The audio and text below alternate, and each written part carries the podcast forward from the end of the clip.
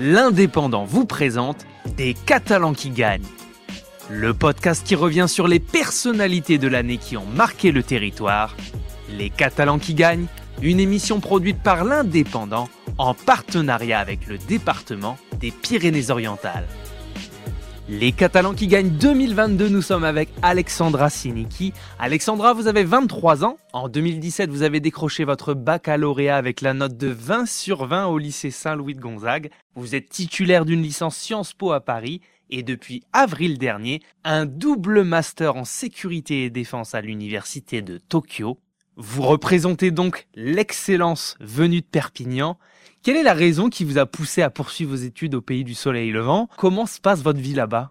Je suis partie au Japon pour la première fois en septembre 2019 parce que à Sciences Po en troisième année, on doit faire euh, obligatoirement une année à l'étranger. J'adorais déjà le Japon, j'apprenais le japonais et c'est un pays que j'avais toujours eu envie de visiter et comme Sciences Po nous donne l'opportunité de candidater à plusieurs universités à travers le monde, je me suis dit c'est l'occasion d'aller au Japon, non pas en tant que touriste, mais vraiment pour euh, y vivre pendant une année complète, pousser à fond l'expérience, euh, l'expérience du pays, l'expérience du Japon. Donc, euh, mon choix s'est fait en même temps sur mes préférences personnelles, aussi au niveau académique, parce que j'étais très intéressée au niveau de par tout ce qui était politique japonaise, politique asiatique, et c'est vrai que c'est quelque chose que j'avais pas forcément eu l'occasion de trop pousser en France et partir au Japon, ça aurait été l'occasion rêvée de continuer à explorer un peu plus euh, ces sujets au niveau euh,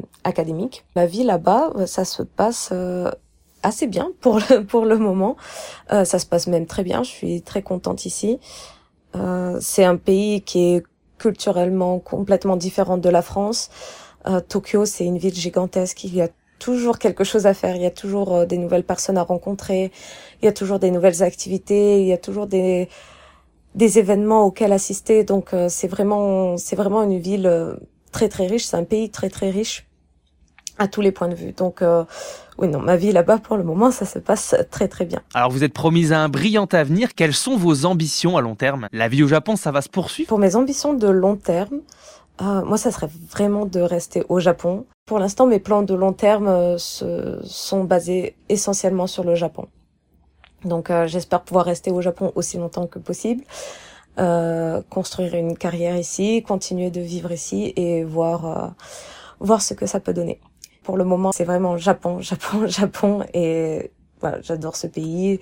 J'ai une vie qui est très très bien ici, qui j'espère va continuer à être très bien, voire même un peu meilleure si euh, tout se passe pour le mieux. Et voilà. Merci beaucoup Alexandra Siniki et bonne continuation.